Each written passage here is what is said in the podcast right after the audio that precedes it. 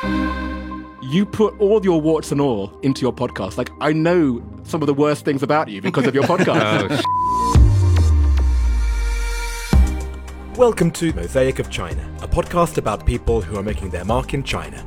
I'm your host, Oscar Fuchs. But is it really Mosaic of China? Actually, no, because as this is the final episode of the year, I've decided to switch it up and put something special in your podcast feed today. It's the audio of a chat from another Shanghai based English language podcast called The Honest Drink, hosted by Justin Yang, Howie Go, and Eric Shang. It's called The Honest Drink because they make sure everyone is plied with alcohol during the recording, so the resulting conversation is very uninhibited.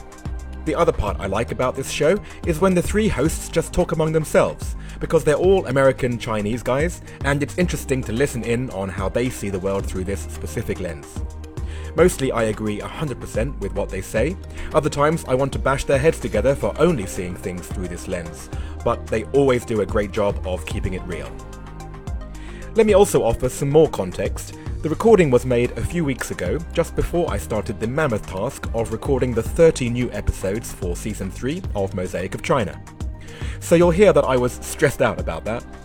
At one point, Eric says that he tries to keep outwardly optimistic as a way of countering his more pessimistic inner voice. And of course, the same can be said for me and for Mosaic of China, which has specifically been designed to sidestep negativity and to focus more on people, culture, and lifestyle. What you'll hear in this episode is much more of that inner voice that I don't usually share, which isn't just because of the effort of producing this podcast, it's also to do with the crunch point that many international people in China are facing right now. In COVID times, it has been incredibly complicated to leave and come back to China, so after two years of playing wait and see, many people are deciding to leave for good, including foreigners who have been here for decades, even including some mainland Chinese who are separated from loved ones overseas.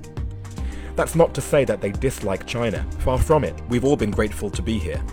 It's just that we are all having a taste of what it meant to be émigré in the past, or indeed refugees in the present, when leaving your home country meant that you don't have the luxury of returning.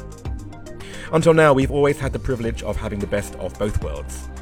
But now, none of us know whether we're living in a COVID phase or a COVID era, so there are difficult choices to be made. Having said that, difficult choices are still choices, so we're still privileged in that sense. And to end on an even more optimistic note, as I speak today, I have now recorded 18 of the new episodes, so I'm hopefully on track to launch the new season in spring of next year. Having offered my respect to Justin, Howie, and Eric, I've also disrespected them because I've edited the original audio by beeping out the worst of the swearing and chopping off about 30 minutes of the conversation.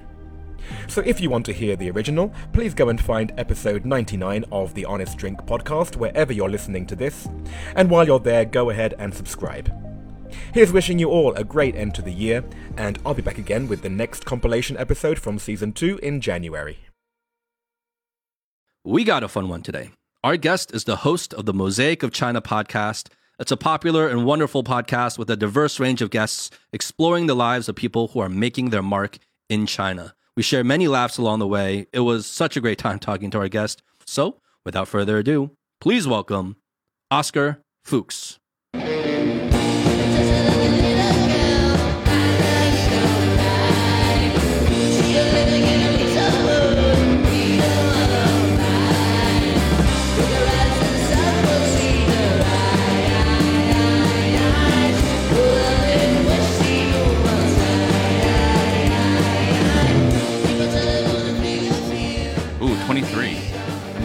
Mean, that means nothing to me. It means it's good. It means it's good, yeah.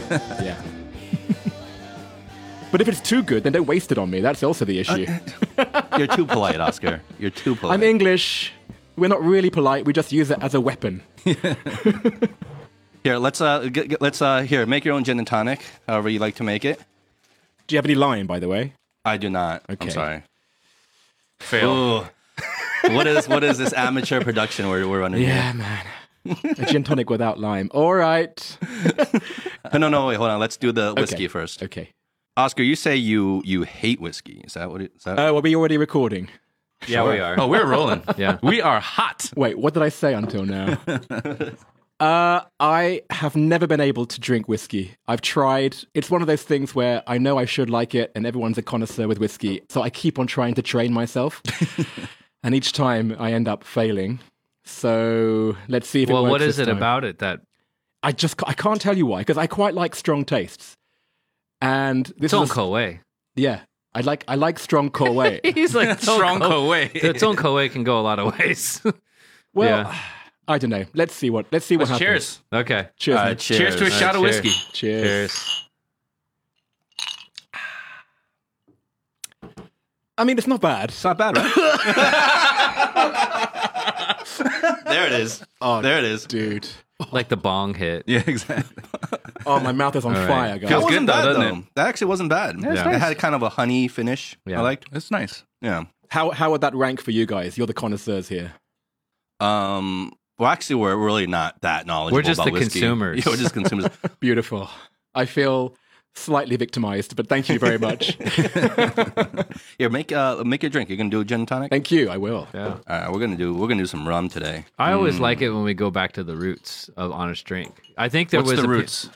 The, well, the roots were in the very beginning. We had a little bit of a ritual with With the uh, drink, you with mean? the drink, Yeah, yeah. bringing it out, what we're gonna drink, tell, you know, kind of tasting a little bit. Yeah. Okay. All right. Um. Well, cheers. Cheers. Okay. Cheers. Cheers. It's good stuff. Good, Good. stuff. I'm happy. Well, Oscar, first of all, um, welcome to the show. Thank you. I'm absolutely honored to be here. I'm so excited that you're here. um, you you do amazing work with uh, Mosaic of China.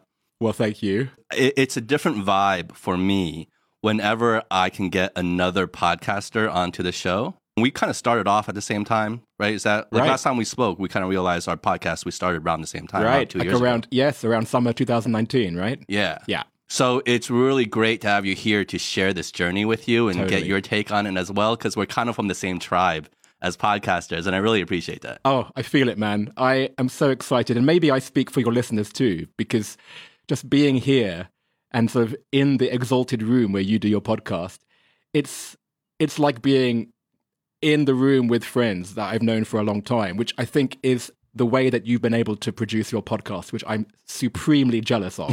the first time I met you, right? And I feel like there was this like mutual respect.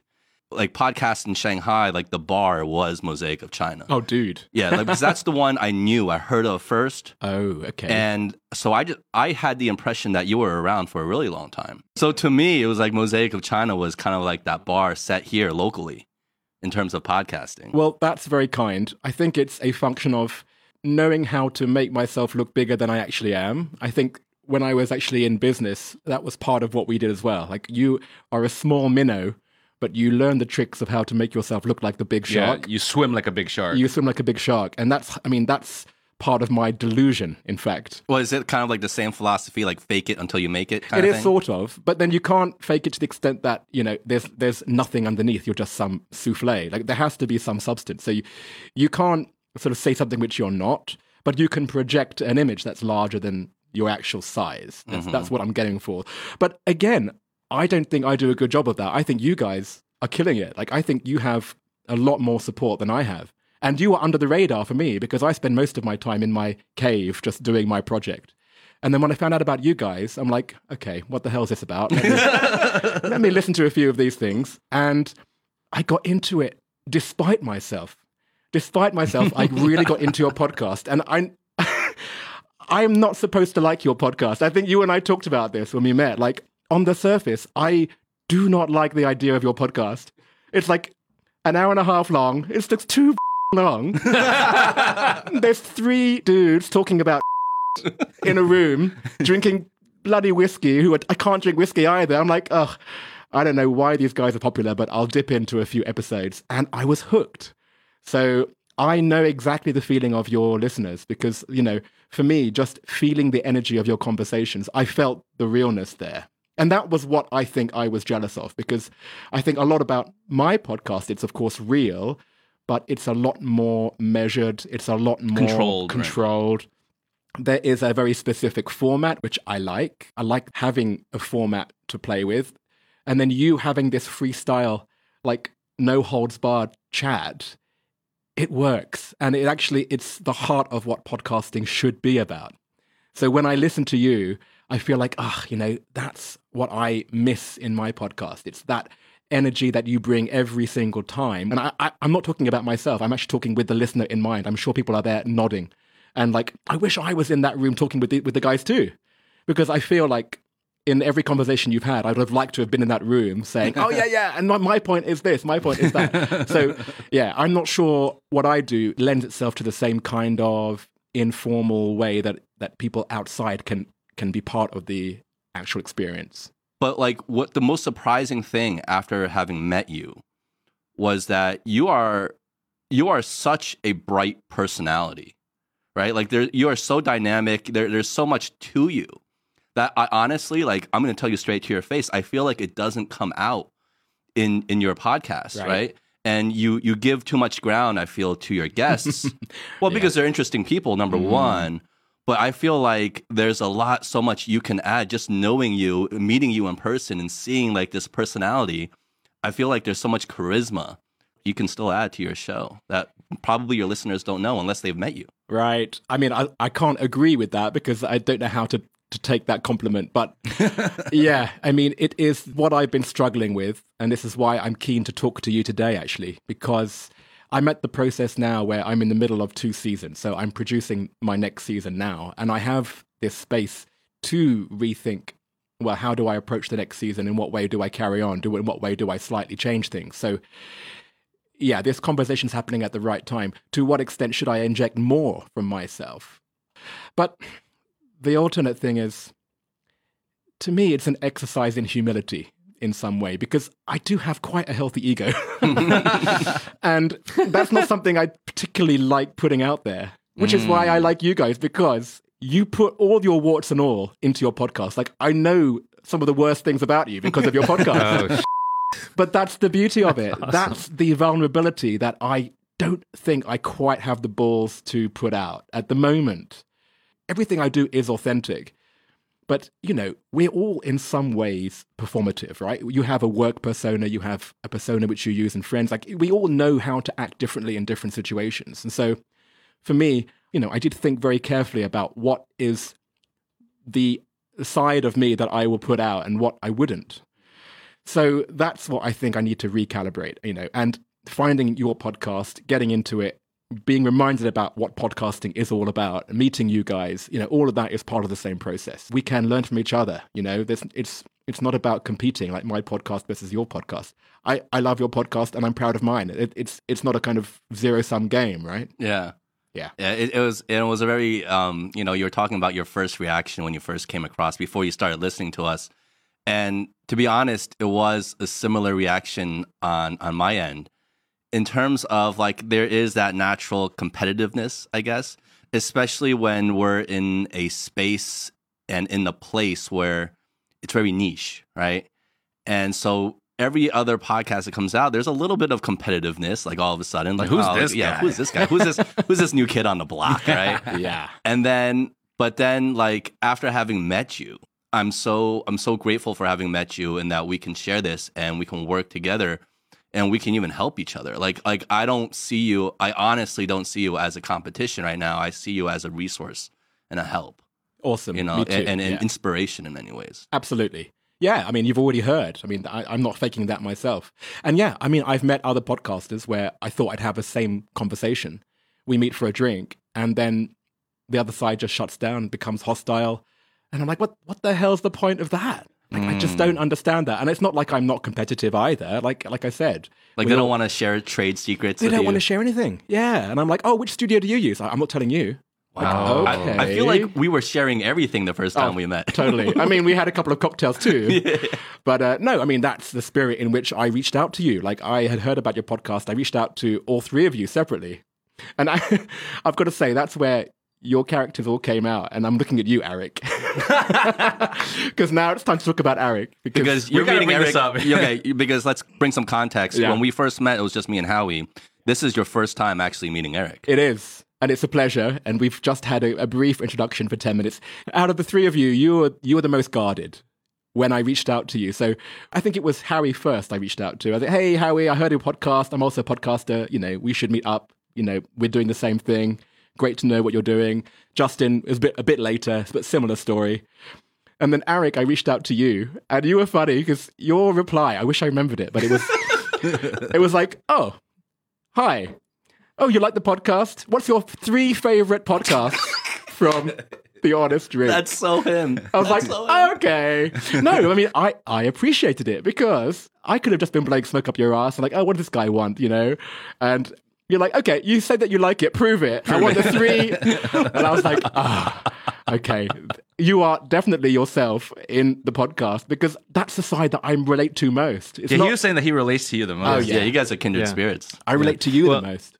um no a couple of funny things now i could talk all day as well and we you know we've developed a certain chemistry and we're also trying to calibrate as well i think we have a great thing like we definitely um really enjoy doing this and we've had our ups and downs and it's been a a, a wild ride you know for a couple of years and um and our feelings about the show, about each other have evolved over time as well. I mean, really ups and downs. Like, I mean, 180 degrees. Like the first, you know, batch of episodes, it was a lot of just like we didn't really know what we were getting into, you know, and we are trying to find our footing. Recently, as we start that same thought process, right? Because we're in about the same part of our journey. It's like, okay, well, what do we like about this? What do other people like about this? Where do we get our energy? And spending so much time together doing something together inevitably there's going to be much more friction Okay, you're doing this recalibration. So why are you doing this podcast? Have you have you figured that out?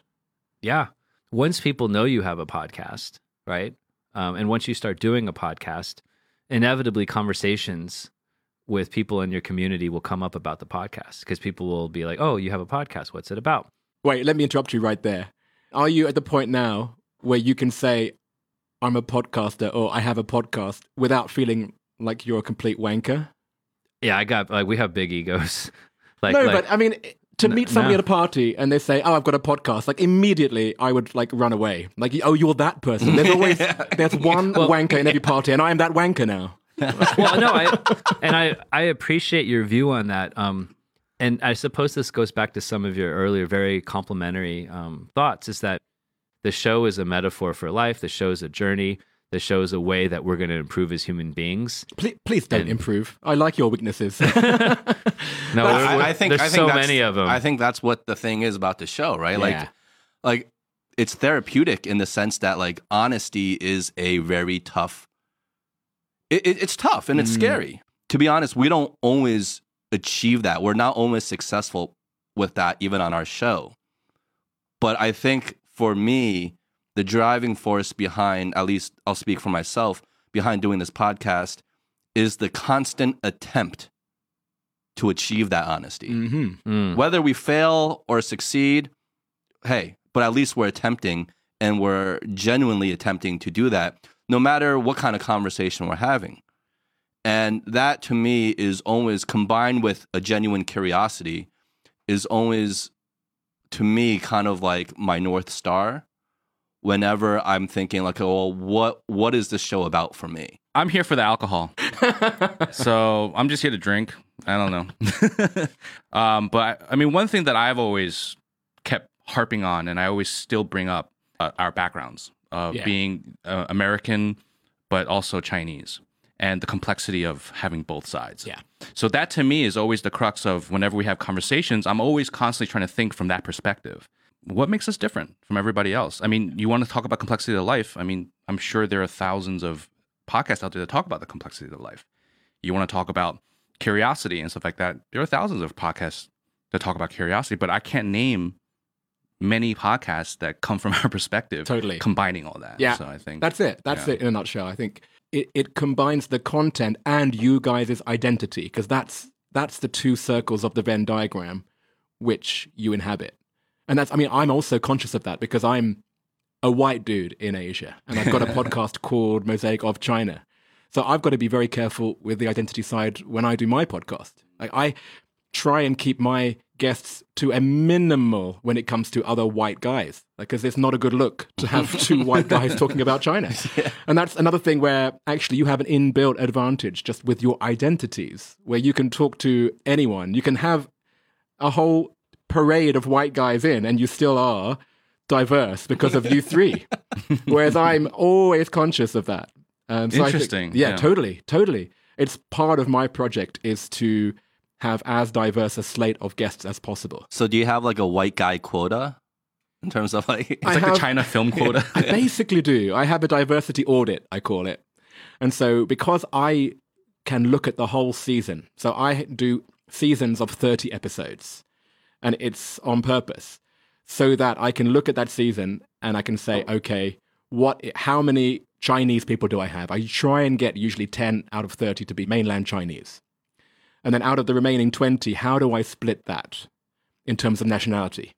Then I take a look at again and I go, okay, that's just the identity side. What about what it is that they do? So I look, okay, how many do I have from the world of business? How many from arts? How many from science? How many from academia? And I make sure that that diversity is pretty well looked after. And then male female, I have 50% male, 50% female. That's something which I will not negotiate on. So you will look, if you look at my podcasts, it's literally boy, girl, boy, girl, boy, girl. And then it, it comes down to LGBT as well. I have LGBT representation. You wouldn't know it to listen to it, but one in five of my guests are LGBT or queer in some way. We don't talk about it. It's not an issue, but It's, not the focus, right? it's not the focus, but it's it's an underlying ethos in terms of what what I'm doing. Just to kind of riff off what you just said about your podcast, just it's it's about celebrating the diversity of the human experience as well as the fact that there is a universality. It's not about actually saying, "Oh, you're different." It's about saying you're different and we're all the same. I can enjoy the differences and I can poke at the differences, and that's interesting. But ultimately, the human experience is exactly the same, and it doesn't have to be mosaic of China. It could be mosaic of Mozambique, and it would be the exact same experience. Yeah. I love that. So your turn to answer the question, Oscar. You see, guys, I managed to actually interview you guys on your show. You flipped the tables for a moment. it's all a deflection tactic because I don't have the answer either. Um, Yeah. my situation is slightly different to yours. I started my podcast after I'd sold my company. So I had a, a headhunting company for 10 or 11 years. I managed to sell my entire share without being needed to stay with the company beyond the sale, which was quite rare to actually be able to walk away. And it happened at a time that I wasn't expecting it. And I never really had a plan B. Like, okay, I've sold my company now if I was a true entrepreneur, I would have set up another company. But I realized, no, I don't want to do that. In fact, I'm quite allergic to the entire endeavor. So there was a bit of the what do I want to do that makes me happy, but what also can I do that keeps me relevant? That was the ego side. And it's not just the the ego, it's also what I enjoy, which is to be in the traffic of ideas. I think that's what I liked about being a headhunter, and I specifically headhunted heads of HR. So that always meant that I could meet somebody from the tech sector one meeting, it could be pharmaceuticals the next meeting, it could be artistic the next one. So I was always kept curious during my 10, 11 years as a headhunter, and I wanted to somehow have something that could emulate that without the trappings of headhunting, which I did not like. And there was quite a few at the stage where, I, I mean, I was just burnt out. It's a long way of answering that question you know? I don't want it to become something which i don't have control of you know? Something where it's a monster which then i have to just keep on feeding somehow. And i know you guys go through this right? I get you oh i've got another episode coming up. We've got no guests. We've got nothing planned. Like what the hell do we do? And suddenly it's like wait this is supposed to be fun. Like why am i putting hmm. pressure on myself? So I've, I've, I've, i'm in that stage right this very moment when you're interviewing me. This is probably why it's on my mind because i've I've got a lot going on right now, which has started to stress me out. And so now I'm thinking, what, what the hell am I doing? Why am I stressing myself out?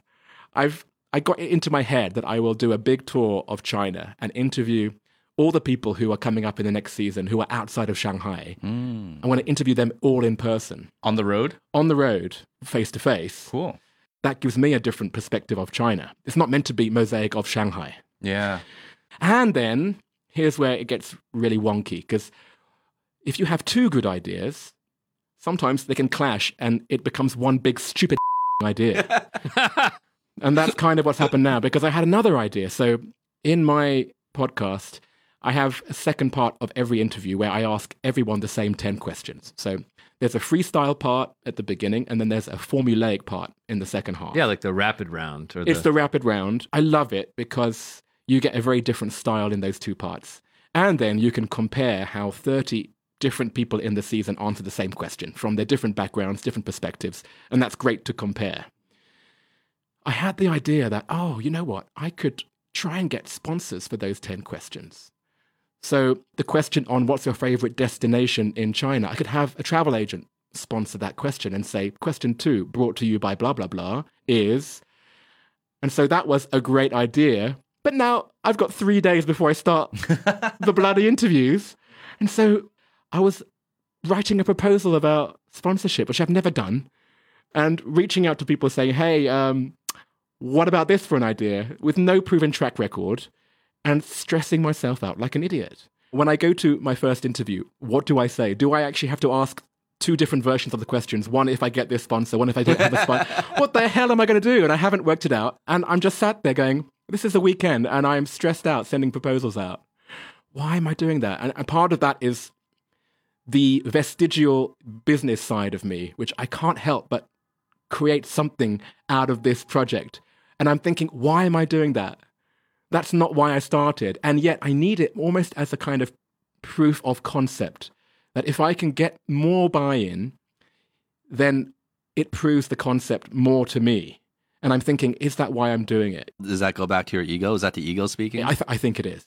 But it's also, I tell you what it also is. It is because I'm proud of the content and I need to find creative ways that people will amplify my content. Yes. And that still is, I hope, what drives me. You know, when I lie in bed and question myself, like, why am I doing it?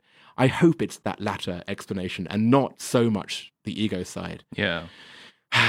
So part of my psyche is to overcomplicate things. It sounds like, don't take this the wrong way. It sounds like it's really tough being you in, in the sense that, like, there's this duality to Yes. you and they're conflicting and they're constantly bumping up against each other because everything that you're saying that brings you stress and pressure now was all brought on by yourself seeking them Mm-hmm. out Mm-hmm. you know Totally. so it's this constant like tug of war Oh, you are watching a midlife crisis before your eyes. i was gonna i was gonna bring that up i oh, was gonna I'm, a, I'm a walking midlife. I mean, okay, let, let me tell you what this is because when I talked to you before about when you meet somebody at a party, are you confident to say I'm a podcast without feeling that you are a wanker, right? Imagine if when you meet somebody at a party and the answer is I'm retired. Like that's that's the stuff that I'm dealing with because that actually is my status. I've sold my company and I'm basically not going to work again. I'm retired. And when you meet somebody at a party and they say they're retired, I mean, why are you here? You might as well just be dead. what a- what relevance do you have? You know. So I think going to absolute irrelevant obscurity is to me a scary chasm to look into. And I think that is the conflict. The conflict is I have this amazing luxury of doing what I want, and at the same time, I want to remain relevant. I still have value to society It's the value to society. Yeah, it's kind of what. Why are we doing anything? When you are not defined by what you do, then actually, who are you? These are the big questions that Yeah. you don't have time to ask yourself while you're busy working. None of you have really done that, I'm sure. You're, you are what you're doing, and your podcaster on top. You have multiple Yeah. identities. I can guarantee, like, I, the average person would come up to you, like that. That's a like a worker, right? Will come to you, be like, "Oh my god, I'm so jealous of you. You're, you're retired. Uh, I mean, you have no worries, right? I mean, and I have to accept that. I mean, of course, I've created all the bullshit myself. Intrinsically, you're absolutely right, and I have to keep on saying that. I have to keep on saying that, but I'm a total idiot, and I won't. I won't take that as the gift that it is. I will overcomplicate things in a way that this is exactly why I relate to Eric, because Eric is out of the three of you the least sort of happy-go-lucky. You're, you're the person who overthinks, over questions, and that's why I really feel for you because I'm sure if you were in my position, you'd be just as, as gnarled up as I am. I feel like we should definitely bring that up because Eric was not there when we were together, like talking, and and and he did say that, like he he felt that this relationship with with Eric, and then and you, would you bring up you brought up the ex, your Excel and you're like, I wish I could show Eric the Excel Oh, that I should made. bought it.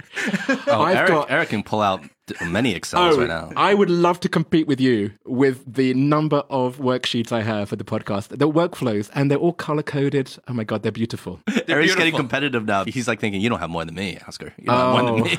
What I was thinking in my head, number one is like your inner voice is really loud. Okay. Just like mine is, just like all of us. But like your inner voice is really, really loud. It's telling you all of these things. And sometimes it's telling you some great things like, oh, like Oscar, you're great. And then sometimes your inner voice is telling you, you're not good enough. It, you're not doing enough. What you're doing is not enough. And this whole notion of being relevant, it's like, it's almost like your inner voice is reflecting your own insecurities. Like that other person actually doesn't give a shit, potentially, right? But you're like, oh, I'm not relevant to myself almost. It's not that other person, right? At what point did achieving things and being relevant when did that start mattering to you? Because i could pinpoint when it started mattering to me. I mean like it was like five years old you know or six years old. So at what point did it matter to you?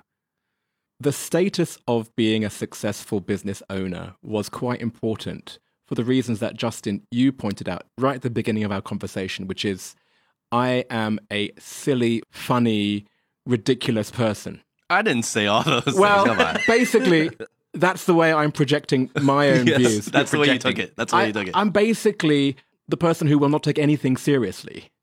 And so I enjoyed the juxtaposition of being that person and then somebody later on saying, oh, but he owns his own business and it's successful. And like, I quite enjoyed that status part because it, it offset my ridiculousness, the silliness, which I just can't help projecting.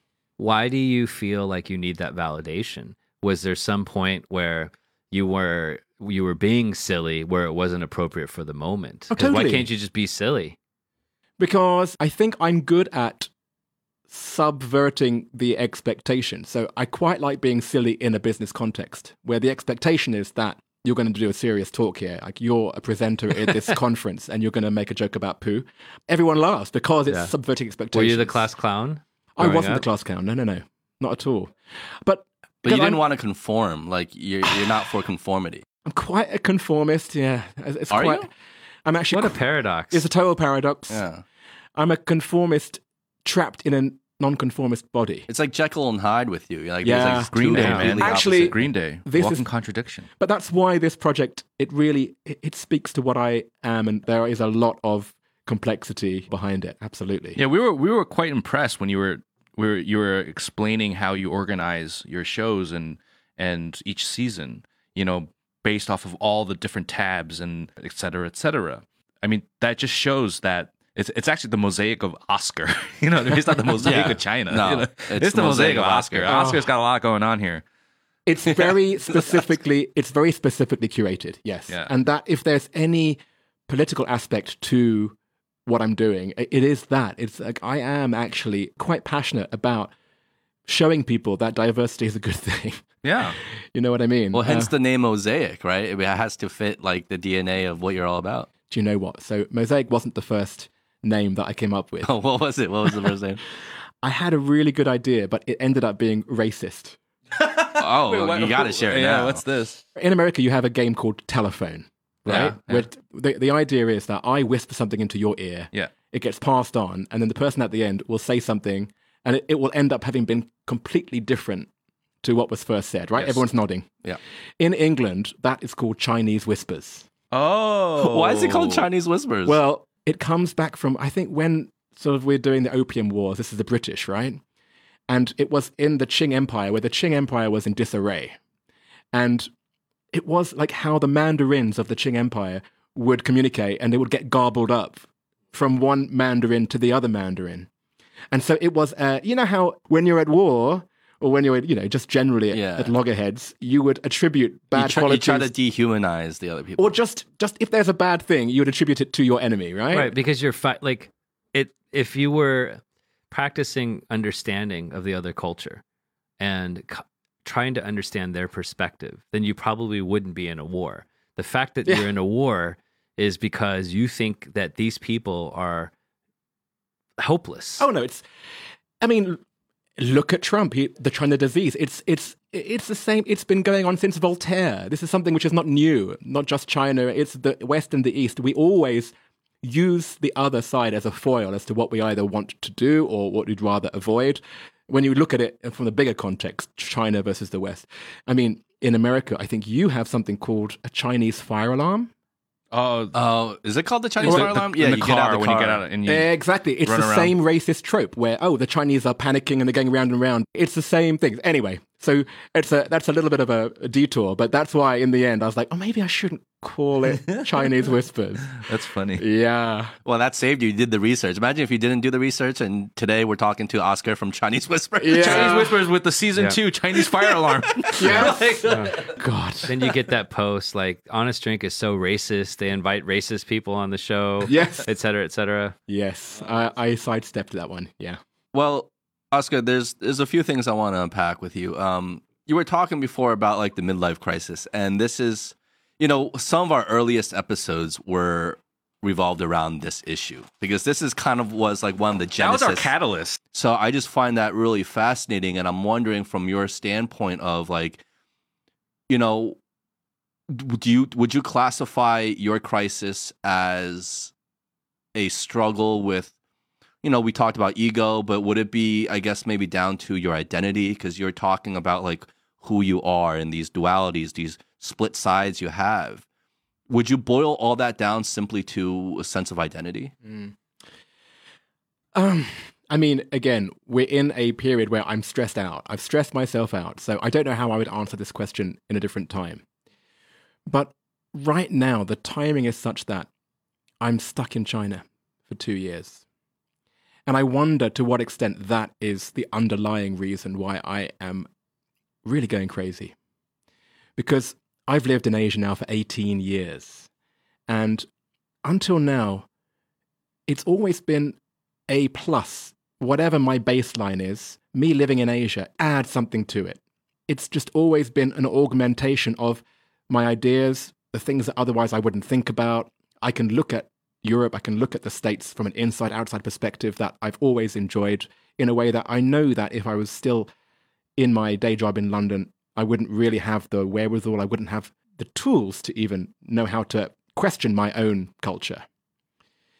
Now that I have not been able to set foot outside of China for one day in two years, for the first time, I feel like it's becoming a minus. It's a, it's a weird thing that I can't articulate. I've just started to think of it in these terms. Can you put your finger on it in terms of It's a- what it might be? it's a pressure valve that needs to be released for me. When I've lived in Asia, I've always, I, you know, you, we we have thought of it as a a right almost that you know every three or four months we can go to a different place, reset, and then look forward to coming home to China. I would even say it in those terms, or home to if I lived in Singapore or when I was in Japan.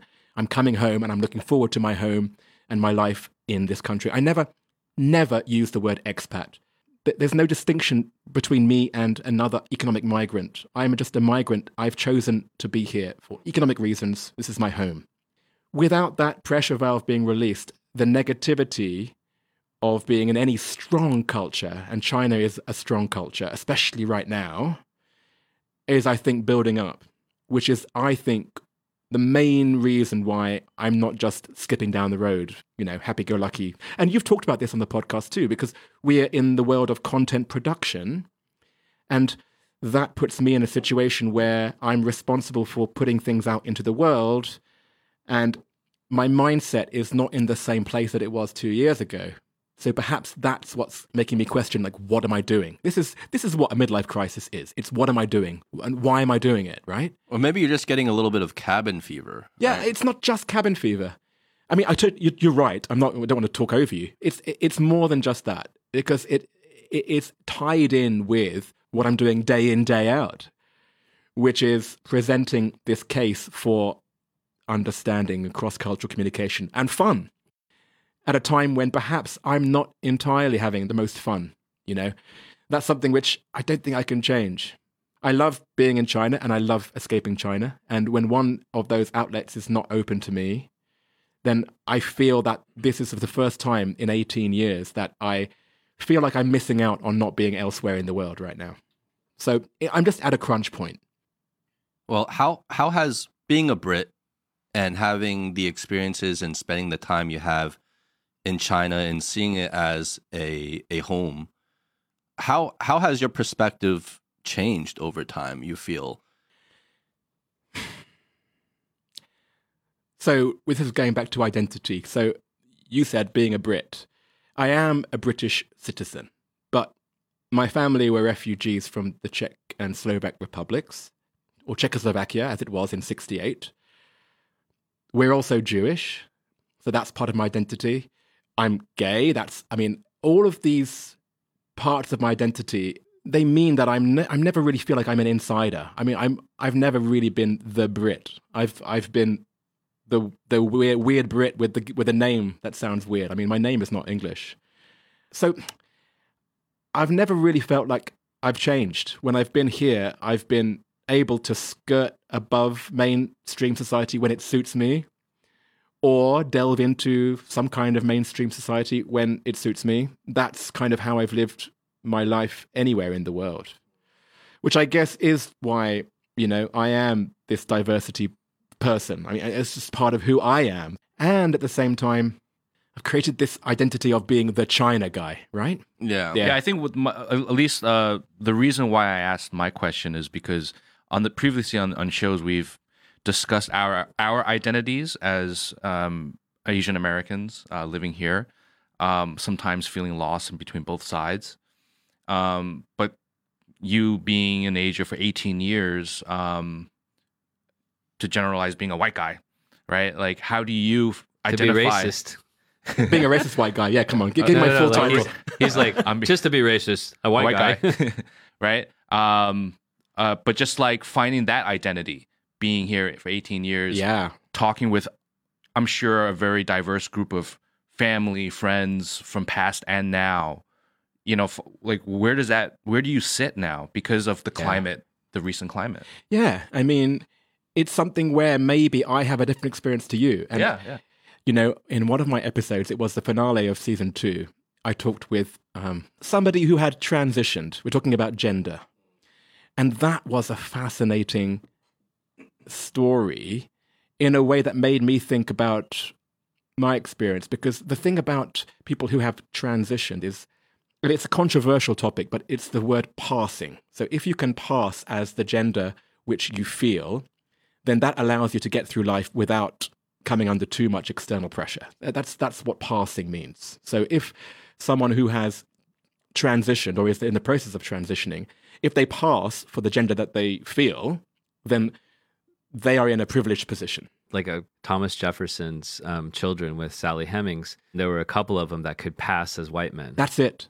So there's a racial version of it, there's a gender version of it, all kinds of things Like, you- manifested in different people ways. will you can if you decide to act that way you can pass and be considered by someone else as part of that tribe right. It's you can- legitimacy. That's all it is. yeah It it, it is, and then all of this is to talk about you guys in China. You can pass, so you have a lot more flexibility because when you want to, you can pass as a Chinese person, whereas I'm a walking advert for who I am, and I think that's a different aspect that maybe you know because you are all American Asians, that's the diversity aspect that you might lack in your perspectives of living in China. Now, it's not it's not a terrible ex- experience to live in China as a white person. It's fine, but it's you do understand the microaggressions. You do understand that, and I I mean, let me put it this way: if I ever got involved in a situation where the police were involved, there is no way I would imagine the police would be on my side. Like I, I'm in trouble here, which I think a Chinese person listening to that would go, "What do you mean? The police? They're, they're here just to be safe. What, what are you talking about? Are you you're in, you're just you're this aggressive white person, whatever." In exactly the same way that a black person in America would feel about the police, it gives you this perspective which you would never have had. And just the the way that okay, let's say it was a year ago now, I was in Lijiang Airport, and it was post COVID, and there was this table set up, and they were pointing to everyone who did not look Chinese to come and sign extra paperwork. I was with an Asian American, but I was the one who had to go and sign the extra stuff. It's nothing. Like I had to walk through Jing'an Park. I went all the way through Jing'an Park before the guard came and dragged me back all the way to the. Fr- I was almost at the end, but he dragged me all the way to the front. He was like, "No, we have to get out of the park." Tiny things like that affect your experience, where it's not life threatening. In, in other parts of the world, it could be life threatening. But I think that's where I would say to your answer about my identity in China. It's absolutely fine. I have a privileged existence here, but I get, I just get the strong sense, no matter where I go in China, that, you know, this is China is for the Chinese right now. I don't want to bash on China for this one aspect and these tiny little things that happened in two years because I still love being in China. But yeah, it's it's palpable, and especially without this escape, it, that that's what starts to build up. Well, it feels like it's intensifying given the political climate. Totally, yeah. Well, even ye- yesterday we were Yeah, discussing. we had a whole conversation. Um, I mean, we don't have to go too deep about it, but um, at, uh, I'll use myself as an Asian American holding a U.S. passport. Um, I'm already feeling some of the like when people find out that I am American, right? There's already this a little bit of like, ooh, you know what I mean? Like, hmm, should we work together, or you know what I mean? Like that kind of feel, like this underlying prejudice almost Mm-hmm. and even being Chinese Mm. looking, ethnically Chinese. Um, I mean, as a joke, where I was saying like, because on my bio, when I was a director, I have to send out my bio, you know, to get jobs and stuff like that. It's it's clearly states in the first line, I'm born in America, and et cetera, et cetera. It's like, should I take that out? you know what I mean? Yeah. Like maybe I should take it out because these days the climate, it's a lot more sensitive. You know, being an American, especially as an American, Australian American, UK. You know, Yeah. like- Yeah. And this is a self erasure. I mean, this is when people talk about erasure. That's that's exactly what you're literally erasing your identity to be able to pass. It's not a comfortable decision, but of course, there's no black and white. I think in every interaction, we are making very quick decisions based on, okay, to what extent do I reveal that part of my identity or not, right? and this ties into like because as you were you gave me a new perspective like talking to you and i and i didn't never really realized it before but when you were talking about your identity when i you know called you a brit and you're like well i'm many other things including a brit but Mm. i'm jewish i'm gay i'm a lot of things and it struck me and it was a revelation to me because we've talked about the idea of third culture right? And from our personal experiences, you know, we've talked before about this feeling of thinking, feeling like we are third culture kids because Yeah. of our, you know, we're from the States, but we're living in China and we don't feel like we are fully 100% accepted in either place. And that puts us in this kind of third culture space where we feel like maybe we're a little lost. We don't know what home is necessarily. And when you were talking about your own identity, I feel like that is just even more of like even more dynamic of a situation Yeah. given all the things that you identify with. And so how do you deal with this feeling of identity, feeling of belonging, feeling of like what your tribe is, what your home is, all that comes into play. And I, I yeah, I can't I can't really imagine like how it feels for you. You're right.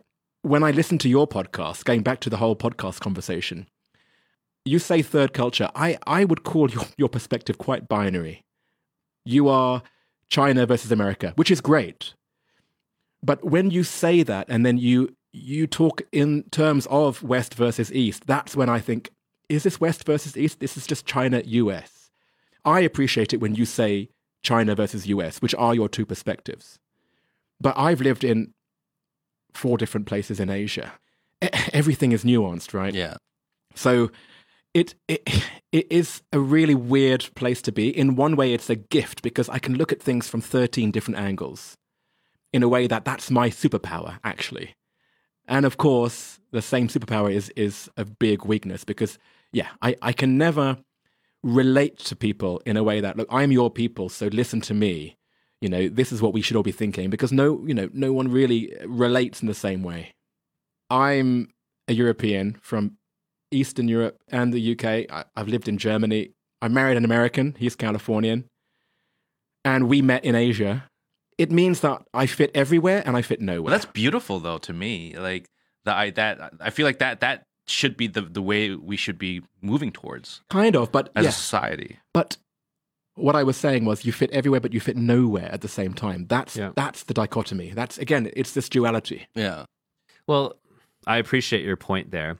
Um, you know, from our perspective, and it's it's it's it's just the dialogue that's really important because, like, you know, then we could take this judgmental view over the years that oh, like Caucasian people can get away with anything in China, right? And they have certain privileges and stuff like that, Which And is generally true. It's it's Yeah. true, but Yeah. it's important for us to get your perspective. Like, there's always like a microscope in some ways on you because visually you're identifiable. Then I think the other point is that like we're navigating this mul- multicultural world, right? And connectivity, um, there's more and more connectivity. You used to build a road from A to B, from B to C, and eventually you could get from A to C, and it's very very linear, point A to point B. But with connectivity now, you can literally draw a line from any point to any other point. And so where does the responsibility kind of lie? So we're navigating this very complex world. And we're sometimes we're going to be the majority, right? We're going to have the force of the majority. We're going to be like in the in group, in the in tribe, and we don't have to think about things because we can just blend in with the masses. And sometimes we're going to be part of the minority, and we're going to face certain types of headwinds. Um, and almost everyone experiences that. Even if you're a white Caucasian wasp in the U.S., like they have inner voices too. and so everyone is going to paint themselves as a victim sometimes. And so I think the question is okay, how do we have the dialogue?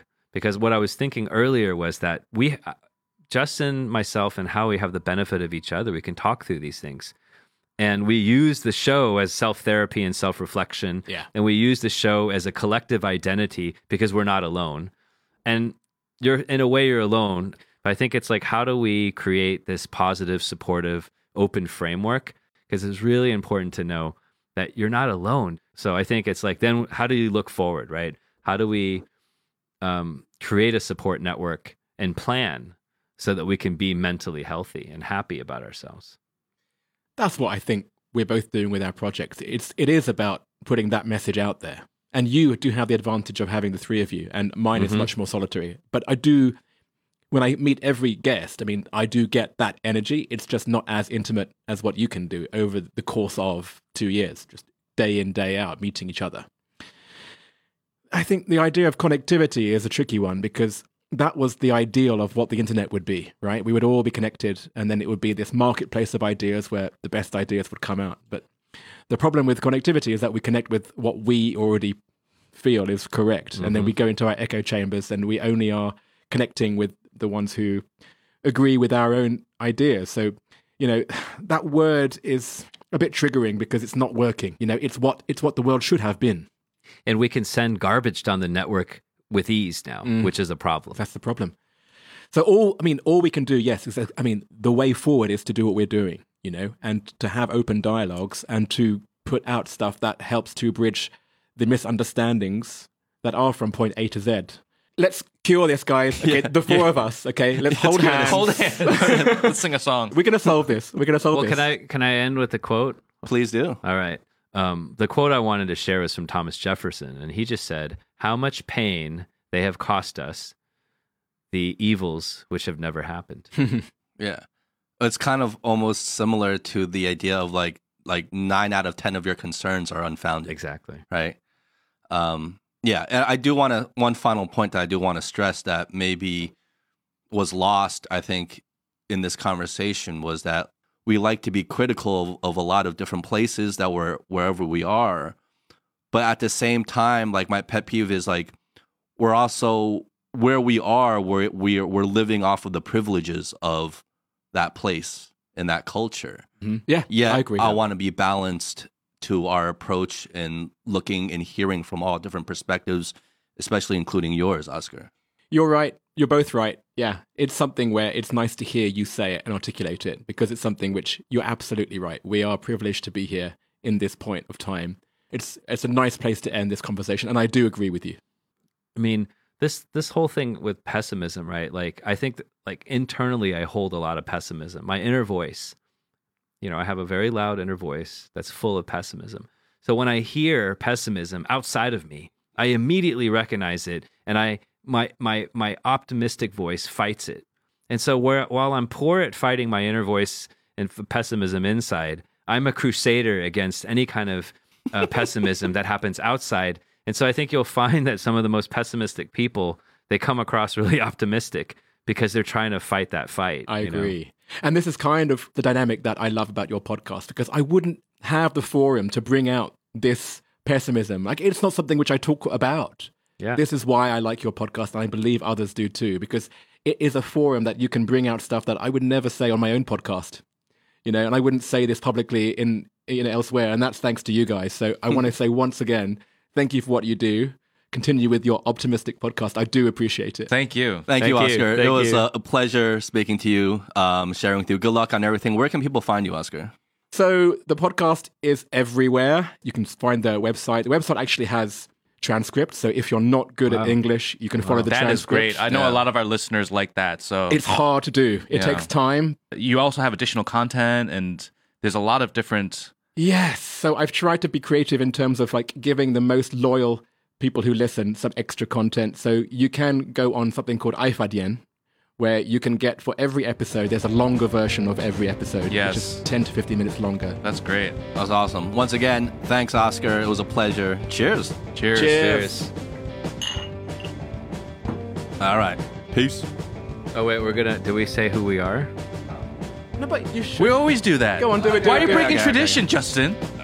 What What is it? We don't do that. Ritual. All right, guys. Ritual is important to these guys. That was Oscar. I'm Justin. I'm pretty optimistic today. And I am neutral today. Peace.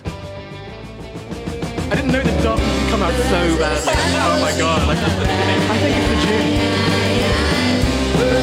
gin.